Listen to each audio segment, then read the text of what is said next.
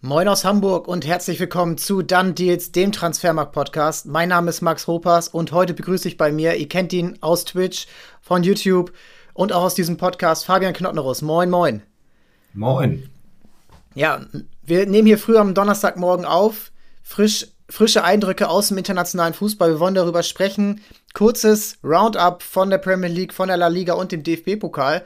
Und dann haben wir heute was Besonderes für euch geplant und zwar den Ballon d'Or Draft 2023. Also wir schauen, welche Spieler, bei denen sind wir am ehesten davon überzeugt, dass sie nächstes Jahr den Ballon d'Or holen können. Am Ende kommt eine Zehnerliste bei raus und ja, ihr könnt dann am Ende auch sagen, okay, wen haben wir vergessen, wen haben wir viel zu weit oben, wen haben wir viel zu weit unten. Aber wir wollen anfangen mit einem kleinen, ja, Update, was wir gestern so gesehen haben, was wir vorgestern gesehen haben. Und ich würde anfangen in der Premier League, denn da waren die wichtigsten Spiele in dieser englischen Woche. Und das Topspiel der Woche, so nennt es Sky ja auch das Match of the Week. Man United gegen Tottenham, 2 zu 0 für United, überzeugender Sieg, Tore durch Fred und Bruno Fernandes. Ja, Knoddy, du hast eben schon gesagt, ähm, die Tore waren eigentlich gar nicht so das Wichtige in diesem Spiel, sondern eher die Spielweise von United. Ja, absolut. Also ich war überrascht, wenn man sich United auf einmal anguckt, äh, wie druckvoll und wie ähm, stark in der Offensive das auf einmal sein kann tatsächlich. Ne? Also die Red Devils waren in den letzten Zeiten ähm, ja nicht da gerade dafür bekannt, ähm, ja laufstark zu sein, äh, Pressing stark zu sein und ähm, wirklich einen Gegner über eine lange Peri Zeitperiode unter Druck zu setzen. Und das war gestern sehr, sehr eindrucksvoll gegen Tottenham, muss man tatsächlich sagen. Ähm, die Tore können eigentlich auch schon früher fallen. Ähm, da haben die Spurs schon tatsächlich äh, Glück, dass es lange, verhältnismäßig lange noch 0-0 steht. Ähm, das muss eigentlich schon vorher der Fall sein, dass da ein Tor für United fällt. Und da muss ich sagen, das hat mich tatsächlich sehr, sehr beeindruckt. Ja, in der ersten Halbzeit schon richtig gute Aktion. Anthony zeigt immer mehr, warum so viel Geld für ihn gezahlt wurde. Wir haben auch darüber diskutiert, ist das gerechtfertigt? Aber seine Qualitäten sind unbestritten. So dieser, dieser linke Fuß, dieser Ansatz, dieser ansatzlose er Spielstil auch, wo er einfach aus dem Nichts eine Torchance kreieren kann. Also nach elf Minuten sein Pfostenschuss. Ähm, schaut euch gerne die Highlights auch noch mal an, irgendwo bei YouTube oder so. Also wie er den da reinsetzt, vollkommen aus so einer Situation, wo fast gar kein Spieler irgendwas Gefährliches kreieren kann. Und dann geht es auch weiter. Ähm, die Struktur in der Mannschaft ist so schön. Ähm, gegen den Ball, Tottenham ist kaum hinten rausgekommen. Äh, aus Spieler wie Sancho, wie Rashford. Ähm, ja, die, die machen mit, die äh, zeigen, dass sie Bock auf diesen Spielstil haben. Ten Hag kriegt sie ähm, überzeugt davon. Und ich finde auch, so ein Spieler wie Casemiro, der füllt seine Rolle genauso aus. Also, das ist nicht der schönste, der ist kein Schönspiel, habe ich am Montag schon gesagt. Da ist Chouamini bei Real Madrid vielleicht der bessere, aber für das, was United gerade spielt, passt er perfekt rein und auch ja, ist so ein bisschen der aggressive Lead, hat sich auch schon eine gelbe abgeholt, wo auch man, äh, wo es auch mal wehtat. Aber genau das genau das muss sein. Und ich bin echt gespannt, wie es jetzt am Samstag weitergeht für United bei Chelsea. Und auch die haben einen neuen Trainer, eine neue Mannschaft. Ich glaube, das kann ein richtig offenes Spiel werden. Absolut, ähm, da gehe ich auch, äh, da gehe ich auch von aus und ich sag mal so, warum sollte United nicht auch da gewinnen? Ne? Also ähm, wir haben ja am Anfang relativ viel über United gesprochen bezüglich äh, die Niederlagen gegen Brentford, wo es 0-4 zur Halbzeit steht und äh, ist Erik Ten Haag noch der Richtige und was weiß ich, das, das ist ja immer das Klassische, was man dann besprechen, besprechen muss, wenn es äh, wenn's schnell in eine falsche Richtung geht. Jetzt kann man jedoch sagen, United hat Ten Hag in Anführungsstrichen die Zeit gegeben und die Vorschusslorbeeren sozusagen und jetzt zeigt er aber auch, was tatsächlich möglich ist. Ne? Ähm, du hast Casemiro angesprochen, ist für mich ein ganz wichtiges Puzzleteil ähm, ein ganz wichtiger Spieler, der halt diese Mentalität mitbringt, auch einfach mal dazwischen zu hacken und zu sagen, okay, bis hierhin und nicht weiter. Und ähm, ja, die, die Fähigkeit zu haben, die Charakterstärke zu haben, andere mitzureißen.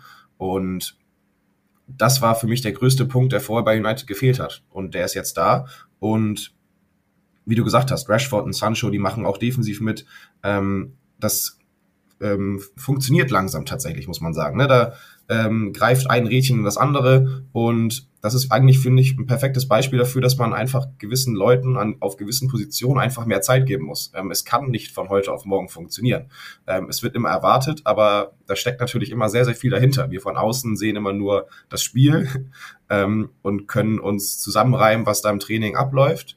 Ähm, aber da steckt halt so viel dahinter und es ist auch so viel Kopfsache. Und wenn es dann halt mal nicht läuft, dann läuft es nicht. Und äh, ich glaube, das, was Erik Ten jetzt gerade mit United macht, ist äh, sehr, sehr stark.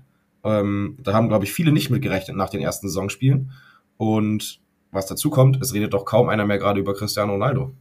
Also von daher muss man sagen, hat er doch einiges richtig gemacht, würde ich behaupten.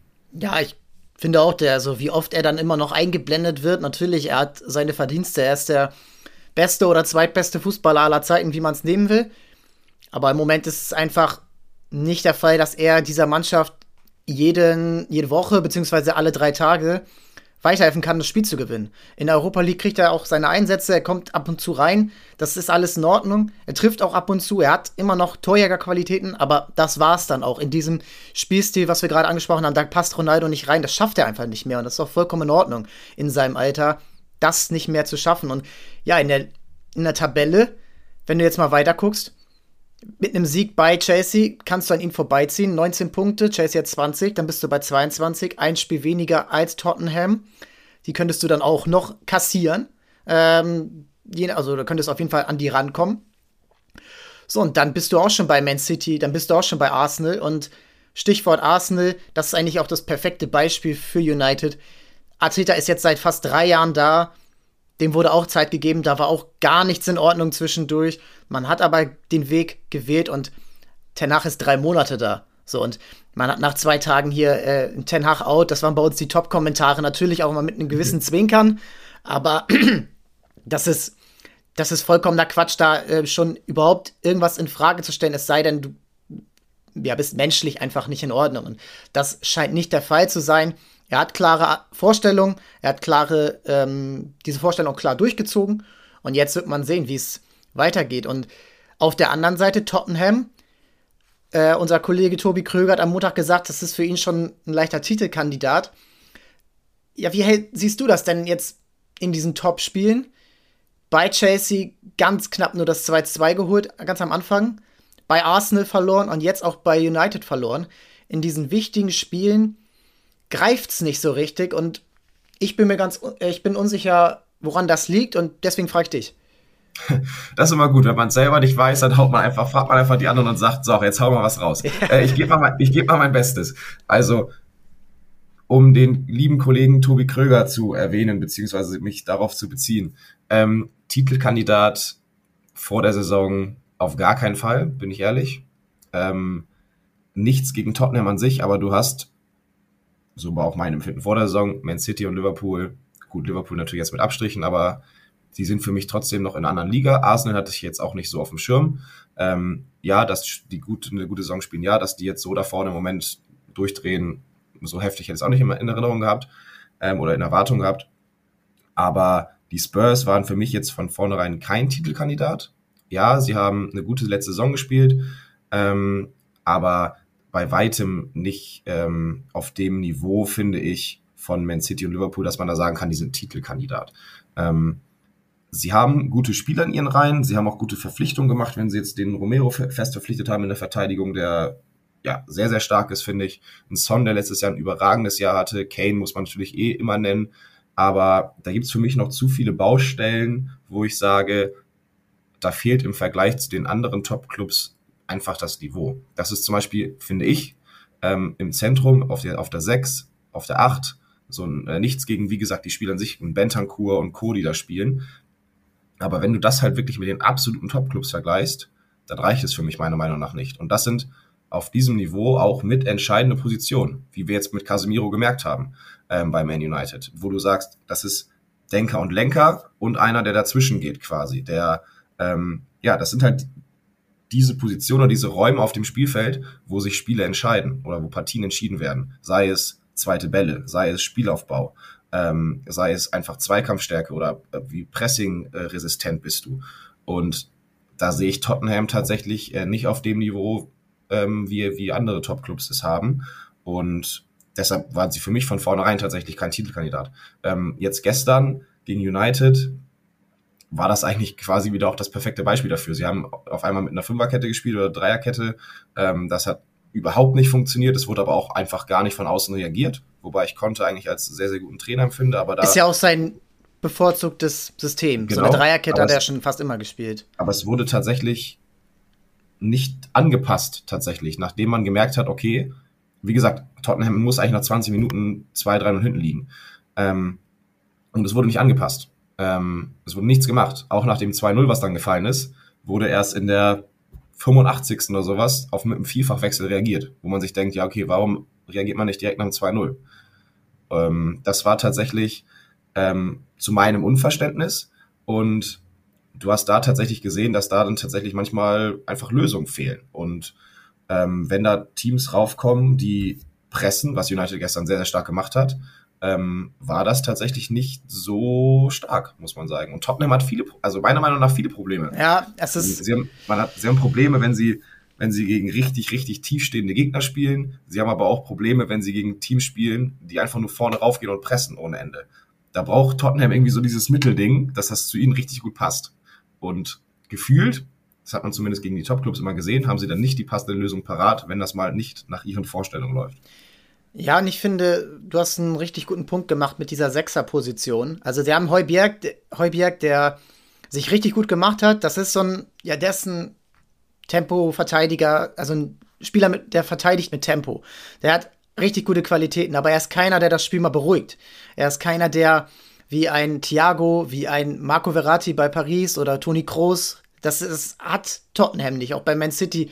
Da hast du fünf Spieler, die das können. Ne? Bernardo Silva, Gündogan. Ähm, auch in der Innenverteidigung hast du mal einen äh, Spieler, der das beruhigen kann. Selbst der Torwart mit Ederson kann und gut mitspielen. Und Tottenham hat eigentlich so diesen, das muss schnell durchgehen zu Sane, äh, Sane. Son und Kane.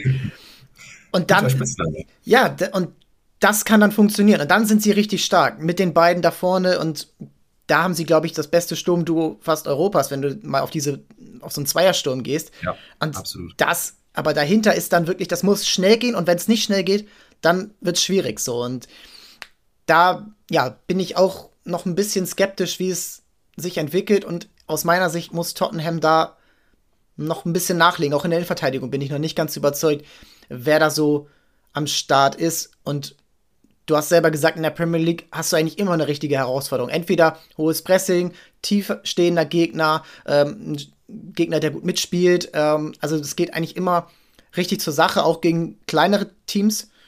Und da werden wir jetzt sehen, wie es weitergeht. Und was ich mich noch jetzt, ähm, und da sind wir auch schon beim nächsten Team kurz, ähm, weil es nicht so das besondere Spiel war gestern. Liverpool gewinnt 1-0 durch ein Tor von Darwin Nunez. Und Du hast vorhin Vertrauen angesprochen und ich finde, bei Nunez ist es eigentlich genau das Gleiche. Nur eben auf Spielerseite. Der wird so niedergesprochen schon, dass er kein Fußball spielen kann, dass er ein Chancentod ist, dass er, ja, Liverpool schlechter gemacht hat. Und gestern macht er ein Tor. Das machen vielleicht fünf andere Spieler auf der Welt und das sind alles Welt Weltfußballerkandidaten. Da auch wieder dieses typische erstmal ruhig im August, September, bis man dann sagt, okay, das wird hier wirklich nichts? Ja, muss man einfach so sein. Ich meine, er kommt, das ist auch nichts gegen die Liga Nosch, beziehungsweise die portugiesische Liga, heißt jetzt tatsächlich nicht mehr Liga Nosch, sorry. Ähm, das ist einfach, die Premier League ist halt was ganz, ganz anderes und da muss man sich einfach dran gewöhnen. So dumm es dann auch immer wieder klingt, also so ähm, Phrasenschweinmäßig, wie es dann immer wieder klingt, aber es ist tatsächlich einfach so. Ich meine, die Premier League ist die beste Liga der Welt ähm, da ist, eine Körperlichkeit, die da an, äh, an Tag gelegt wird. Das hast du in Portugal einfach nicht. Und ähm, da musst du dir als Stürmer ganz anders Räume schaffen. Ähm, du kriegst im Zweifelsfall nicht so viele Möglichkeiten, wie es dann vielleicht in Portugal der Fall war. Und musst dich auch an das System natürlich erstmal gewöhnen, was Klopp spielt. Ähm, da gehört, gehört so viel rein, dass du da halt, wie gesagt, wie du gerade gesagt hast, nicht einfach nach ein, zwei Monaten sagen kannst, das wird nix. Ähm, das ist ja der Klassiker gegen, ich weiß nicht, in Leipzig, gegen Leipzig im, in der Vorbereitung macht er irgendwie fünf Buden, wird hochgejubelt und dann wird gesagt, ja gut, das ist ein richtig geiler Stürmer und irgendwie ein Spiel davor hat er irgendwie zwei Chancen ver verballert und da wurde gesagt, oh, was holt sich Liverpool denn dafür ein? So, also das ist dann halt immer auch mir persönlich zu einfach, zu sagen, man guckt sich Highlights von einem Spieler an und sagt dann deshalb, wegen den Highlights, das, das, das ist einer oder das ist keiner. So, Spiel dauert 19 Minuten, nochmal nächstes, nächste Phrase, die man hier raushaut. Und wenn man sich das ganze Spiel anschaut, dann sieht man einfach, was für Räume er schafft, wie wichtig er ist, auch einfach mal den Ball festmachen. Und das braucht einfach seine Zeit. Und ich finde, das hat er ähm, mit der Zeit jetzt in den letzten drei, vier Wochen, finde ich, deutlich besser gemacht. Ähm, und ich glaube auch nicht, dass er noch, äh, dass er schon am Ende ist von seiner Entwicklung bei den, äh, bei den Reds. Also ich glaube, da ist, lass den 15 Saisontore machen, dann ist alles in Ordnung. Ja, und die Tore sind das eine bei Liverpool, das zu machen, weil der Mittelstürmer war nie der wichtigste Torjäger. Salah, Mané, ähm, auch, ja, Suarez war ja nie auch davor nie so ein richtiger Mittelstürmer. Äh, Firmino ist ja auch immer die falsche Neun. Jetzt spielt er so ein bisschen mehr Zehner und äh, ich finde, Klopp macht es jetzt richtig, nicht entweder Firmino oder Darwin spielen zu lassen, sondern eben beide. Und das sieht schon richtig gut aus.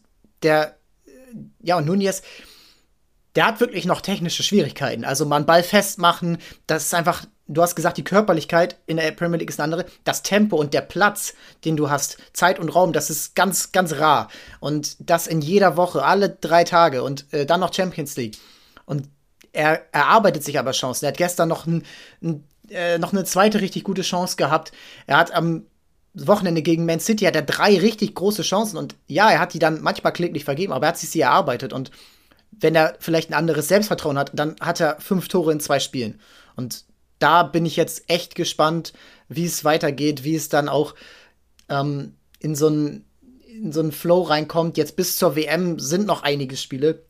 Und ich glaube, da hat er echt gute Chancen, gerade auch weil er jetzt liefern muss. Jota ist verletzt, Diaz ist verletzt. Er kriegt jetzt die. Er, Klopp hat keine andere Wahl. Er muss ihn spielen lassen. Und ähm, das ist das sehr Interessante jetzt bei Liverpool. Und ich kann mir auch vorstellen, dass da jetzt nochmal ein kleiner Run kommt. Nicht mit dem schönsten Fußball, aber vielleicht mit den Ergebnissen bis zur WM. Und dass man dann sagt, ey, wir sind, wir sind hier Fünfter, wir sind hier Vierter.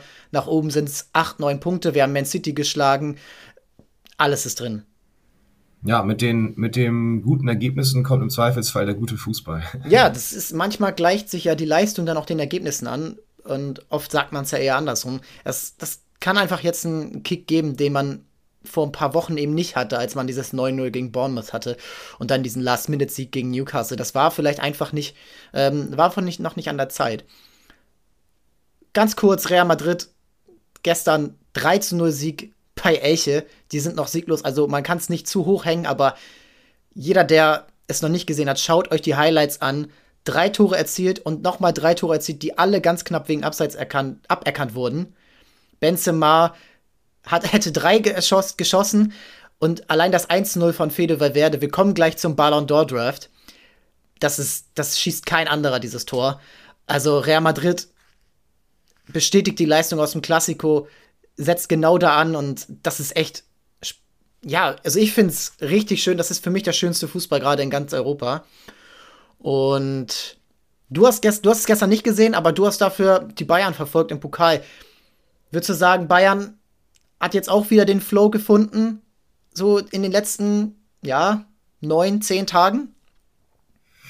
Oh, äh, schwierig. Äh, Flow gefunden, glaube ich tatsächlich noch nicht. Okay. Dafür war es defensiv irgendwie immer noch zu anfällig, muss ich sagen. Also gerade die ersten 10, 15 Minuten, wo sie auch in Rückstand geraten, wo Augsburg mit einem unfassbaren Tempo agiert hat, wo sie, glaube ich, selber überrascht waren tatsächlich, dass das so der Fall war. Ähm, hat man gesehen, was möglich ist, wenn man Bayern unter Druck setzt. Und das war bei weitem noch nicht die alte Stärke. Ähm, nachher hinten raus auch die Offensive. Natürlich haben sie sich unfassbar viele Chancen erarbeitet und hätten da auch vielleicht noch ein, zwei, drei Buden mehr machen können. Aber wenn du gegen Augsburg zwischenzeitlich zurückliegst und äh, die auf 3-2 äh, wieder rankommen, glaube ich nicht, dass es noch, äh, dass es schon souverän ist. Ähm, sie müssen eigentlich früher den Deckel zu, äh, Deckel drauf machen, was sie nicht machen, vergeben für ihre Verhältnisse unfassbar viele Torchancen, was die letzten Jahre nicht der Fall gewesen ist. Ähm, das war gut anzusehen, keine Frage, aber das kommt immer noch dazu. Es war jetzt auch nichts gegen Augsburg, nur Augsburg, ähm, wo man das meiner Meinung nach noch deutlich souveräner spielen kann. Ich bin auch im Moment ein bisschen zwiegespalten bei Bayern, weil einerseits siehst du diese unfassbare Qualität von den Spielern. Also allein ein Alfonso Davis auf links hinten zu haben, das ist ein Faktor, den hat. Also, wer ist besser auf links hinten aktuell als Alfonso Davis? Gerade offensiv. Ne? Defensiv kann man vielleicht noch mal schauen, aber da macht er viel mit seiner Schnelligkeit weg. Dann hast du vorne eigentlich die Qual der Wahl. Musiala ist ja, der ist schon fast unverzichtbar. Du kannst einen Müller von der Bank bringen, du kannst Coman von der Bank bringen. Josua Kimmich, ähm, kommen wir auch gleich noch zu. Äh, diese, diese ja, diese Qualität gegen und mit dem Ball immer das Spiel zu kontrollieren, dann auch das Tor zu machen. Also du kannst den halt, es gibt manche Spieler wie, wie vielleicht ein Busquets oder auch so, ähm, die, die Sechser sind, die sind richtig starke Sechser, aber sobald die im letzten Drittel sind, ja, kannst du sagen, okay, lass den schießen, das wird, wird kein Tor. So, aber bei, ähm, aber bei Kimmich kannst du das nicht. So, der hat einfach auch noch die Qualität da vorne und dann noch das Tor zu machen. Äh, ich bin echt gespannt, wie es jetzt bei Bayern weitergeht. Die Champions League ist durch. Das haben sie überragend gemacht. Und jetzt, jetzt in der Bundesliga am Wochenende bei Hoffenheim ist schon so eine nächste Probe, wo du sagen musst, okay, Hoffenheim kannst du überhaupt nicht unterschätzen. Die sind da oben mit dabei als Vierter. Aber es würde mir auch nicht wundern, wenn es nach 12 Minuten 13-0 steht. Und das ist dann eben jetzt die Phase, wo Bayern auch um vor der Winterpause vielleicht Erster zu sein, genau in diesen Spielen dann eben da sein muss, um diese, diesen Flow wiederzufinden und dann, ja, irgendwo auch den, diese standesgemäße erste Position zu behaupten. Denn Dortmund, ähm, kurzes Wort dazu nur, äh, das war gestern katastrophal, finde ich. Katastrophal. Haltung, die Tore machen sie, ist in Ordnung. Äh, sie können auch vier machen, aber sich gegen, Lever äh, gegen Hannover so viel Chancen zuzulassen, das ist einfach schade und äh, hätte ich auch zu diesem Zeitpunkt in der Saison nicht erwartet, vor allen Dingen nachdem der Saisonstart ja relativ, relativ vielversprechend war. Ja, also muss man tatsächlich sagen, war alles andere als überzeugend, aber irgendwie ein klassisches Pokalspiel beim Underdog, ne? Also, ja, wie du gesagt hast, du darfst so viele Chancen nicht zulassen, aber ich glaube, in Hannover, die Fünfter in der zweiten Liga sind, ist es auch alles andere als einfach. Ähm, Im Endeffekt zählt da, wie, wie so schön heißt, einfach nur das Ergebnis, du bist eine Runde weiter. Die Art und Weise kann man natürlich dann nochmal in Betracht ziehen, was da schiefgelaufen ist. Aber ich glaube, gerade nach dem 0-2 in Berlin sind sie einfach froh, da mit einem blauen Auge davongekommen zu sein, eine Runde weiter zu sein und das vielleicht nochmal kurz aufzuarbeiten, was da defensiv, sagen wir mal, nicht so gut gelaufen ist. Aber du hast im Endeffekt zu Null gespielt, 2-0 gewonnen. So katastrophal habe ich es jetzt nicht gesehen, aber natürlich mit äh, sehr viel Verbesserungspotenzial. Ja, ich habe mich doch so ein bisschen nur auf die Aussagen von den Dortmundern selber, selber bezogen und die waren alle überhaupt nicht zufrieden. Emre Can hat gesagt, wir haben gewonnen, weil wir Gregor Kobel haben. Mats Hummels auch nicht, ja, der sagt ja schon seit Wochen, äh, wie unzufrieden er ist und auch Terzic hat da so ein bisschen die Spiele angezählt. Frage ist, wie oft du das eben machen kannst. Jetzt wollen wir aber den, den Ballon d'Or Draft 2023 machen. Wir haben Montag, haben wir noch nicht drüber gesprochen, aber Karim Benzema, ich denke mal, wird jeder zustimmen, verdienter Sieger auf Rang 2, Mané auf Rang 3, Kevin De Bruyne. Und ich bin jetzt eigentlich schon voll im Modus zu, zu fragen, okay, wer wird's denn dieses Jahr? Die Saison läuft, die WM steht vor der Tür, du kannst nicht abschätzen, wie es dort laufen wird, ähm, wie wichtig das auch sein wird. Und dann haben wir auch noch eine Champions League-Saison und dann haben wir eigentlich auch ein sehr offenes Teilnehmerfeld. Und wir wollen einfach mal schauen, okay, wer hat für uns die größten Chancen? Was glaubst du denn, nur mal als Faktor davor, was zählt dieses Jahr mehr rein? Eine gute Weltmeisterschaft oder eine richtig starke Champions League-Kampagne mit ja, einer ordentlichen Ligasaison dazu? Also, dass du ähm, was glaubst du da zählt mehr, Nationalmannschaft oder Vereinsfußball? Äh, Vereinsfußball. Gerade weil die WM jetzt im Winter ist und das nicht das letzte sein wird, ähm, was die Journalisten und Co., die das Ganze bestimmen, ähm, sehen, bevor die Ausstimmung oder Auswertung passieren wird. Ähm, wenn die WM im, im, Sommer gewesen wäre, würde ich sagen, die WM zu 100 Prozent. Aufgrund der jetzigen Konstellation sage ich trotzdem der Vereinsfußball, also Champions League-Titel plus eine gute Ligasaison. Und ja, deshalb gehe ich davon aus, dass es, äh, dass die WM bei dieser Auszeichnung zumindest eine nicht so große Relevanz hat, wie sie sie normalerweise hätte. Ja, ich hätte auch irgendwie gern gehabt, dass der dass das jetzt noch in diesen Ballon d'Or mit reinzählt, also 2022 und nicht 23, ähm, ist jetzt so. Aber, weil es ist ja auch 2022 ist die WM. Ähm, mhm. Aber das ist anscheinend zu kompliziert. Und ja, wir wissen beim Ballon d'Or, das zählt, da ist nicht nur das Sportliche wichtig, da kommt auch manchmal drauf an, in welcher Liga du spielst. In den letzten, ja, seit 2007 war der Ballon d'Or-Sieger immer ein La Liga-Spieler. Also, das ist das ist schon eine Hausnummer. Nee, 2008, Cristiano Ronaldo bei United, Entschuldigung. Aber ansonsten kann man natürlich einfach mal reinschauen, wer, wer ist es denn, äh, wer ist es denn wert, überhaupt mal berücksichtigt zu werden und darüber nachzudenken, wer es sein kann. Auf Rang 1 oder wir machen es so, Knoddy pickt an, an 1, ich an 2 und dann wieder abwechselnd 3, 4, 5, 6 bis zur 10 runter. Und Knoddy sagt mal auf Rang 1, wer ist dein absoluter Top-Kandidat auf den Ballon d'Or 2023? Mein absoluter Top-Kandidat ist Erling Haaland. Ähm, auch wenn er nicht bei der WM dabei ist, was der, wenn, wenn City die Champions League gewinnen sollte, ähm, wird Erling Haaland ein großer Faktor sein. Und ich glaube auch, dass sie trotz des guten Starts von Arsenal die Premier League gewinnen werden, ähm, wo der auch, ich glaube mal, den Rekord brechen wird, was die Anzahl der Tore angeht. Und dann geht meiner Meinung nach nichts über Erling Haaland. Spannend. Also ich glaube auch, er kann der X-Faktor sein. City hat es jetzt mit Guardiola schon sechs Jahre versucht, die Champions League zu gewinnen. Oft krachend, dramatisch, peinlich gescheitert. Also alles war dabei. Und ja, wir können es aktuell noch nicht beurteilen. Die Vorrunde ist da einfach so ein bisschen, ja, Vorspiel. Und das ist jetzt eben, da müssen wir natürlich ein bisschen abwarten, äh, wie, wie sich das entwickelt. Da kann ein Spiel am Ende dann darüber entscheiden. Interessant, du hast einen Spieler genommen, der nicht bei der WM dabei sein wird. Meiner ist dabei und das ist sein Teamkollege Kevin De Bruyne. Denn Kevin De Bruyne ist für mich, auch wenn Haaland jetzt dabei ist, immer noch der wichtigste Spieler bei Man City. Wenn, wenn er nicht dabei ist, klar, sie haben natürlich immer noch die Chance, ihn zu ersetzen, aber ich finde, wenn Kevin De Bruyne dabei ist, hast du eine ganz andere Dynamik im Spiel. Er kann schießen, er kann er kann flanken, er kann überragende Halbfeldflanken schlagen, die dann Haaland ähm, oder auch in der Vergangenheit Jesus, Aguero, Sterling verwerten. Er hat die Schusstechnik mit links, mit rechts, er hat immer noch das Tempo, auch wenn er jetzt schon über 30 ist.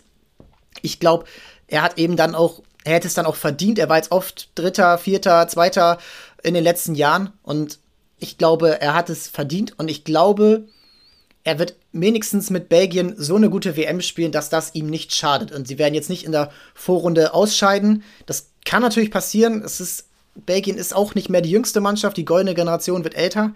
Aber ich glaube, er ist da einfach der komplettere Spieler. Und er hat dann einfach auch vielleicht jetzt so langsam auch durch Sieger wie Benzema, wie Modric, auch Van Dijk war nah dran, wird da jetzt so ein bisschen mehr drauf geschaut als rein auf die, ja, die Credibility auf Social Media, wo er jetzt ja nicht so der, der aktivste ist. Ja. Ich, ich, weiß gar nicht, ob er Instagram hat. Ist aber völlig egal, eigentlich. Ich glaube, De Bruyne ist auf Rang 2 äh, oder bei mir auf Rang 1 und ähm, ich hätte ihn auch gewählt, äh, wenn ich an 1 hätte picken können. Und ich bin gespannt, wen du jetzt nimmst, aber ich glaube, De Bruyne ist da immer noch, auch wenn Haaland dabei ist, auch wenn er die meisten Tore schießen wird, auch wenn er Rekorde brechen wird, der wichtigere Spieler für City. Ja, also gehe ich mit. Ähm, Haaland De Bruyne, einer von den beiden. Ähm, da zwischen denen hätte ich mich auch entschieden. Je nachdem, wenn du an eins gewählt hättest, hätte ich einen anderen zwei gewählt. Okay. Beziehungsweise einmal in eins. Ähm, jetzt wird es meiner Meinung nach nämlich auch schon schwierig, finde ich persönlich. Ähm, da hast du eine Auswahl von fünf Spielern, meiner Meinung nach, die es alle irgendwie verdient hätten, die es werden könnten. Ich gehe jetzt einfach mal mit Neymar an. Wow. Punkt 3. Ja, seine schauspielerischen Einlagen muss man nicht mögen. Ähm, wer mag die? Wer mag seine, die? Ehrlich, nicht mal seine ja, größten genau. Fans mögen die. Man, man mag sie auch nicht mögen, so, oder man sollte sie nicht mögen. Aber gerade was der jetzt zu Beginn dieser Saison abgeliefert hat, ist unfassbar. Ja, es ist nur die Liga, aber kommen auch da mal auf so, solche Scorerpunkte, auf diese Wichtigkeit, die er hat. Lass PSG jetzt mal irgendwie den Knoten platzen und die kommen in der Champions League weit oder gewinnen sie sogar. Ähm, und ich würde Brasilien bei dieser WM sehr gute Chancen einrechnen. Ähm, und dann wird da auf jeden Fall auch über Neymar gesprochen.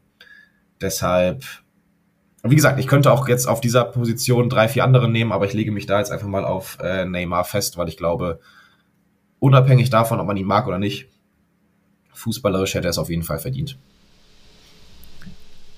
kann ich nicht viel gegen sagen. Außer vielleicht, dass mein vierter Pick vielleicht ihm da schon ein bisschen so in die Quere kommen wird.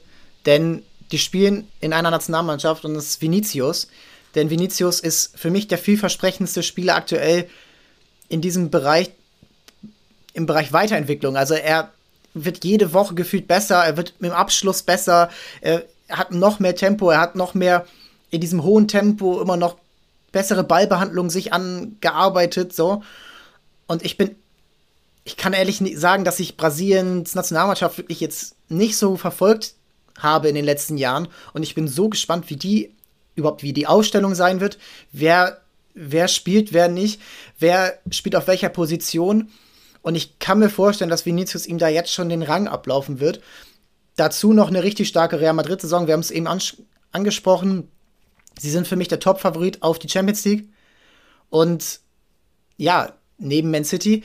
Aber ich glaube, da ist Vinicius echt drauf und dran, wirklich auch durch eben dieses zielstrebigere, was Neymar, finde ich, seit er bei Paris ist, abhanden gekommen ist. So dieses zielstrebige, Tore schießen wollen, spielen, gehen. So, das, das gibt's bei Paris einfach kaum, außer sie haben jetzt mal ein wichtiges Spiel, wo sie dann mal 20 Minuten sich zusammenreißen, die drei Tenöre.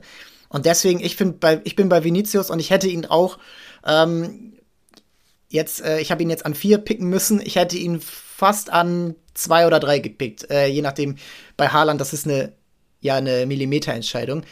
Ähm, ich bin echt gespannt. Es ist sein erstes großes Turnier auf großer Bühne.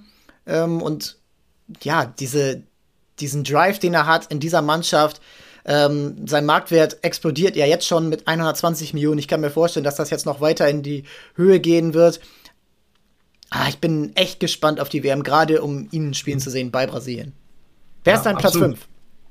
Ja, äh, sage ich auch tatsächlich absolut gar nichts gegen. Ähm, wie ich schon vor meinem zweiten Pick gesagt habe, ich finde, jetzt kommen ganz viele Spieler, die du ja sowohl als Pick 4 so als auch als Pick 8 irgendwie nehmen kannst und du würdest überall Argumente dafür geben oder haben. Ähm, ich würde als nächstes den Titelverteidiger nehmen. Ähm, Karim Benzema. Ähm, ich glaube, wenn Real die Champions League gewinnen sollte, wird es schwer, ihn irgendwie nicht äh, vorne dabei zu haben. Aber ich kann mir jetzt, wie gesagt, gerade aufgrund der Quoten mit De Bruyne und Haaland, die die da an den Tag legen, bei Gottes Willen, die von Benzema ist alles andere als schlecht, gerade in der aktuellen Saison. Ähm, aber ich glaube, da hinkt er ein bisschen hinterher. Gerade weil aufgrund des Alters, du hast einen sehr jungen Erling Haaland, der auch schon auf diesem Niveau gerade performt. Ähm, ich glaube, deshalb ist er da ein bisschen im Hintertreffen, aber immer noch sehr, sehr, sehr, sehr weit oben. Ich sag Benzema an fünf. Ja, es hängt bei ihm auch, ich denke mal, um. Also er ist in Topform. Also gestern wieder überragend gespielt, am Wochenende. Auch da macht er ein ganz knappes Abseitstor, was aber super herausgespielt ist mit links äh, genau in die Ecke. Ich finde, er ist wird immer noch besser. Also du kannst, du könntest mir sagen, er wird im Sommer noch besser sein, als es dieses Jahr ist. Und ich würde dir sagen, ja, okay, glaube ich, weil der ist halt einfach so eine Entwicklung in den letzten Jahren vollzogen. Und ich bin bei ihm echt gespannt, wie die WM wird. Denn Frankreichs Nationalmannschaft, das ist, das ist ein Pulverfass. Das ist Im Positiven wie im Negativen. Da kann immer äh, eine überragende Leistung bei rauskommen. Aber es kann auch ein Achtelfinal aus gegen die Schweiz geben, wie letztes Jahr bei der Europameisterschaft, obwohl sie ja. Traumtore erzielen. Pogba, damals ähm, auch Benzema war ja auch dabei dann wieder. Und ähm, auch mit Mbappé kommen wir gleich noch zu. Das ist eine Mannschaft, die so viel Talent hat, die, wo die Ersatzmannschaft eigentlich schon Viertelfinalniveau hat. Aber ich habe das Gefühl, dass da ähm, noch ein bisschen mehr Drama passieren wird, als, wir, als sie sich das wünschen selbst und als ihnen gut tut. Und ich, es liegt dann an ihm als erfahrener, alter Spieler, der jetzt alles erlebt hat, dann auch da so ein bisschen der Führungsspieler zu sein. Denn bei Real Madrid muss er das nicht unbedingt alleine machen mit Groß, mit Modric, mit Courtois, ähm, lange auch mit, äh, mit Ramos oder auch so kleineren oder Rollenspielern wie Nacho oder Carvajal. Ich glaube, da er hat da eine richtige Verantwortung neben dem Platz als jetzt auf dem Platz, denn da ist er unbestritten ähm, top. Und dann kommen wir zu meinem Platz 6 und das ist Kian Mbappé, denn äh, du hast Neymar genannt. Ich finde, kannst du alles sagen. Aber ich glaube, wenn Paris die Champions League gewinnt, dann führt nichts daran vorbei, wenn er nicht irgendwie im Winter kündigt oder so. Äh, oder irgendwie, weiß ich nicht, äh, sich streikend auf die Ersatzbank setzt, ähm, dass er eher Weltfußballer wird, Ballon d'Or-Sieger als Neymar. Denn Mbappé hat noch mehr Qualitäten. Ich finde, er ist der Spieler mit den besten Anlagen weltweit. Er ruft sie nur selten ab, beziehungsweise er muss sie nur selten abrufen in der Liga. Und auch in der Champions League war es jetzt ja bisher geht so. Zwei Unentschieden gegen, gegen Benfica.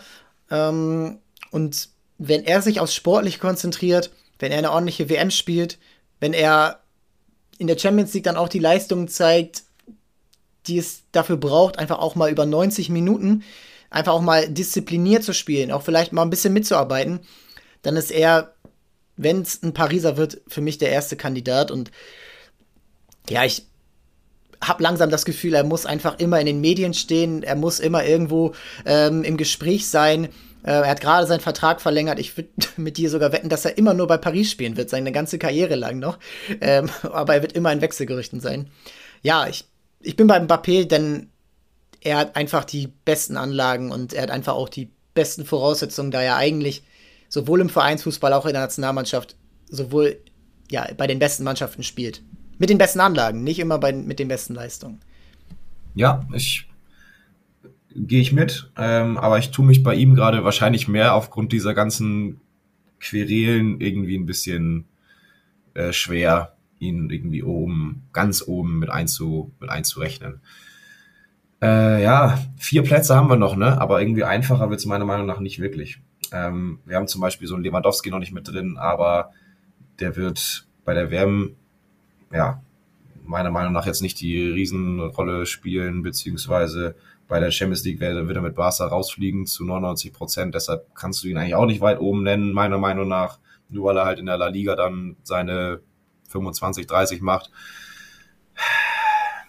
Ich, Wir brauchen einen Namen. Nehme, ja, ich, ich nehme, ich nehme Spieler Nummer drei von Manchester City. Äh, und das wird mal wieder ein ganz junger. Und zwar Phil Foden.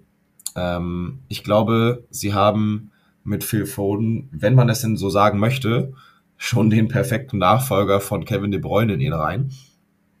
Ähm, was der Junge macht in dem Alter, was der am Fuß kann, was der für eine Torgefahr ausstrahlt, obwohl er jetzt nicht der klassische Offensivspieler ist, der für Scorer bekannt ist, hat in dieser Saison das nochmal so nach oben gehoben. Äh, seine Ausbeute vom Tor ist richtig, richtig stark. Und das macht einfach Spaß, ihm zuzuschauen. Ähm, ein Spielwitz, den er an den Tag legt, der ist so unfassbar schwer vom Ball zu trennen. Obwohl er jetzt nicht da vom Aussehen her dafür bekannt ist, dass der seinen Körper dazwischen stellt und ähm, sagt so hier, äh, an dem Ball kommt ihr eh nicht. Ähm, aber der hat immer eine Lösung parat in den schwierigsten Situationen, wo er doppelt gepresst wird oder sowas, hat er immer eine Lösung parat und weiß, okay, ähm, Körpertäuschung oder ein einfacher Ball nach rechts oder links, das ist so stark und obwohl er noch so jung ist, muss ich sagen, bin ich von ihm schon schwer beeindruckt und würde ihn tatsächlich ähm, an Position 7 picken. Ja, ich bin auch großer Foden-Fan. Ich finde auch, dass er da einfach, ja, so ein, ein ganz eigener Spieler ist, der, den du eigentlich auf jede Position stellen kannst. Er hat jetzt am Wochenende auf links gespielt. Du kannst ihn aber auch eigentlich auf rechts stellen. Du kannst ihn aber auch als falsche Neun spielen lassen. Ich glaube, ähm, es liegt auch an Southgate bei England, ihn richtig einzusetzen.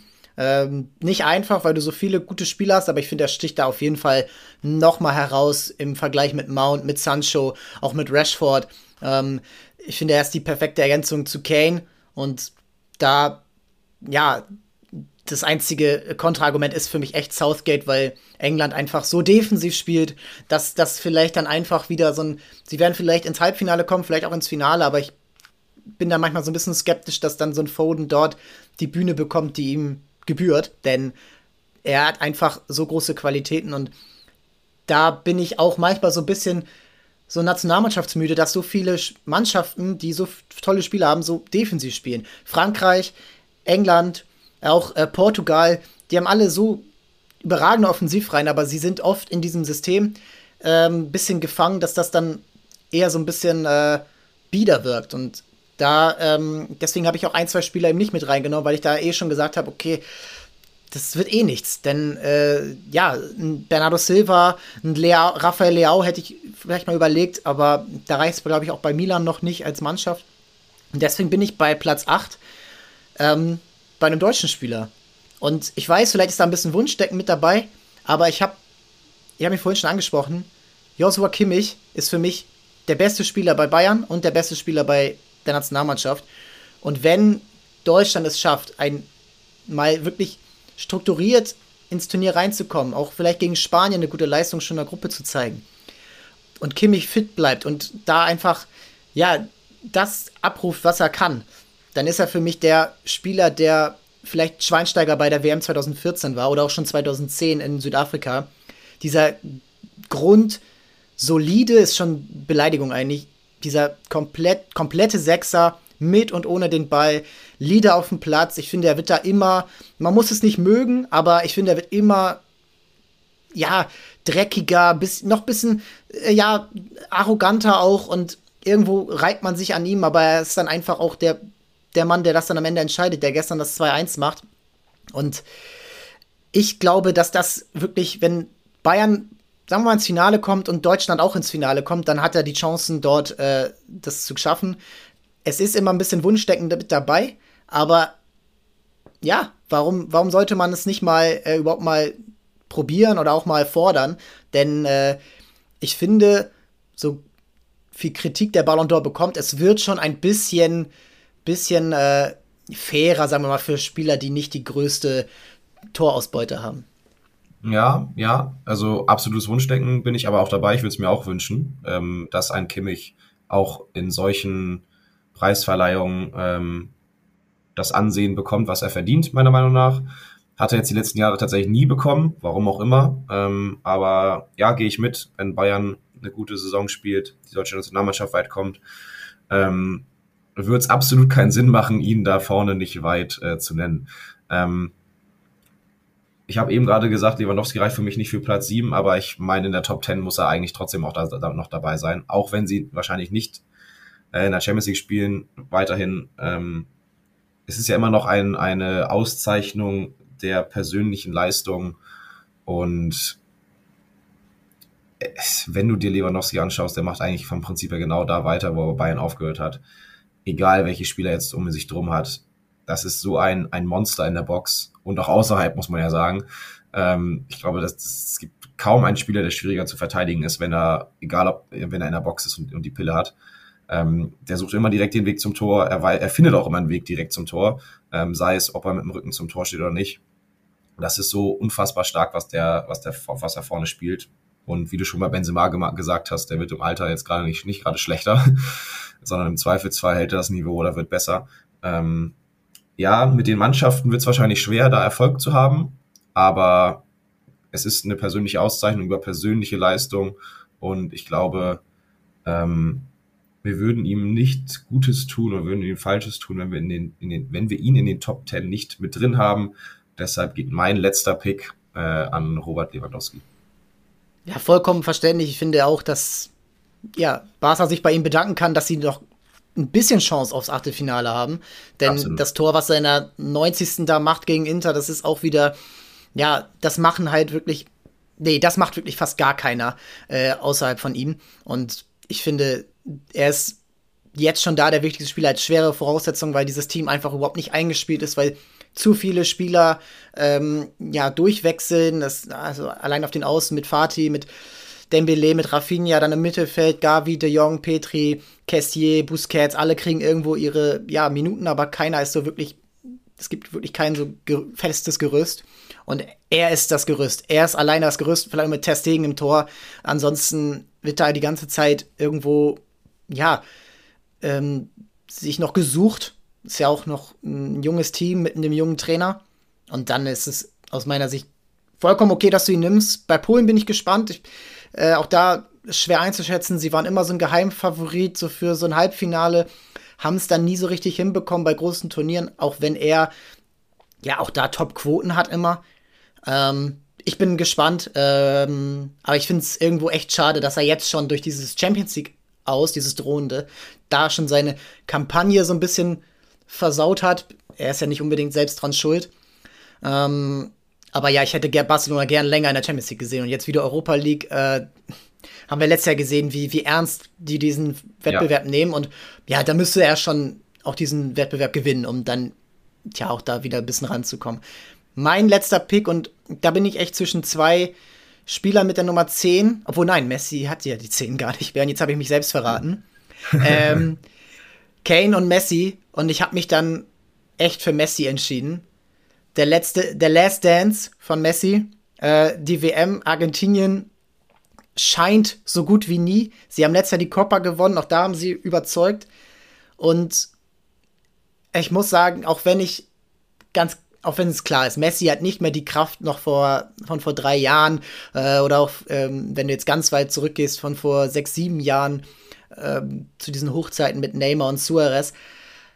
Aber er ist immer noch Messi und er ist immer noch Weltklasse, er hat immer noch diesen feinen Fuß, er hat immer noch diese Übersicht und ich glaube, wenn er jetzt bei Argentinien spielen wird, wirst du sehen, dass er noch mal richtig Laune hat, noch mal richtig Bock, weil bei Paris ist es gerade ja Freizeitfußball oft in der Ligue 1 und ich glaube, es hat ihn letztes Jahr richtig gewurmt, bei Real Madrid ausgeschieden zu sein. Und ich glaube, er hat noch mal diesen letzten Drive. Vielleicht beendet er auch dann schon im Sommer seine Karriere. Ich weiß es nicht. Äh, oder geht vielleicht nach Argentinien zurück. Aber ich glaube, Messi hat noch was im Köcher. Er ist nicht, er ist halt noch ein bisschen jünger als Ronaldo. Und ich glaube, diese, diesen kleinen Unterschied, den kann man noch sehen. Und ich würde es ihm, diesen Weltmeistertitel gönnt ihm, glaube ich, fast jeder. Ähm, aber auch diesen Ballon d'Or-Titel vielleicht sich dann noch zu holen, so seinen letzten. Das ist ein bisschen Wunschdenken, ist ein bisschen äh, Fantasieren. Dafür muss viel zusammenkommen, aber er ist ja auch nur auf Platz 10 und ich könnte es mir vorstellen, dass er noch mal diesen letzten, diesen letzten Tanz, äh, äh, Tango-Tanz mit uns tanzt und da auch einfach dann der entscheidende Mann sein wird, wenn Argentinien echt noch diesen WM-Titel holen sollte. Ja, bin ich gespannt. Also würde mich natürlich für ihn auch persönlich freuen, wenn er das, wenn er das nochmal dieses Kapitel abschließt mit einem erfolgreichen, mit einer erfolgreichen Weltmeisterschaft. Ähm, ja, ich bin gespannt, wie das Ranking im Endeffekt aussehen wird. Ne? Äh, wir haben uns natürlich jetzt fest, quasi festgelegt, äh, sehr früh festgelegt. Ähm, aber ja, ich, also ich gehe da mit den meisten tatsächlich mit, muss ich sagen. Also finde das, äh, was wir da ausgearbeitet haben, äh, ganz, ganz gut. Ich bin mal gespannt, wie ihr das da draußen seht, ob ihr da mit uns mitgeht oder ob wir von Kritik aufgefressen werden. aber ich glaube, bei den meisten äh, gibt jetzt nicht so viele Kontraargumente, was die Position angeht. Bin ich sehr gespannt. Ja, schreibt da gerne rein. Wir haben Spieler natürlich jetzt auch ein bisschen draußen gelassen. Hung-Min Son ist für mich so der erste, wo man sagt, ey, wenn der vielleicht bei einem anderen eine andere Nationalität hätte, hätte er da andere Möglichkeiten. Äh, Fede Valverde, Toni Kroos nennt ihn Top 3. Ich kann da jetzt auch nicht viel gegen sagen, außer dass er gerade die besten Voraussetzungen bei Real Madrid hat. Bei Uruguay will ich ihn dann auch mal sehen. Ähm, und wie es dann auch, wie er diese Konstanz auch hat.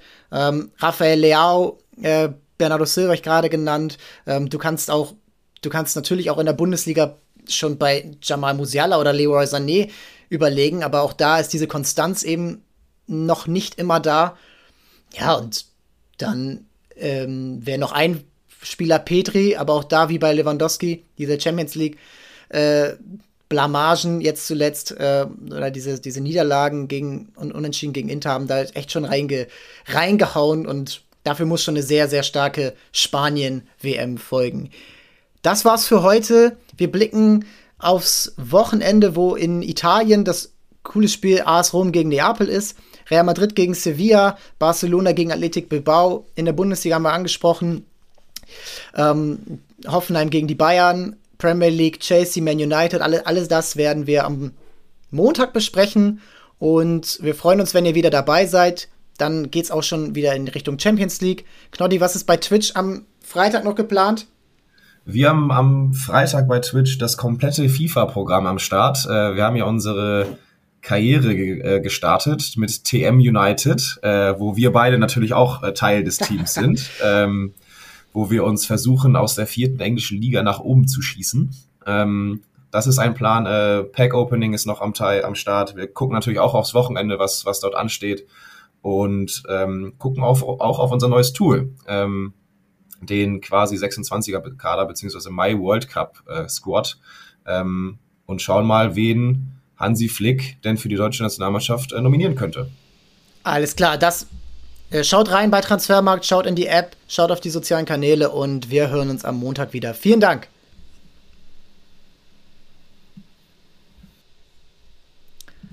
Danke dir.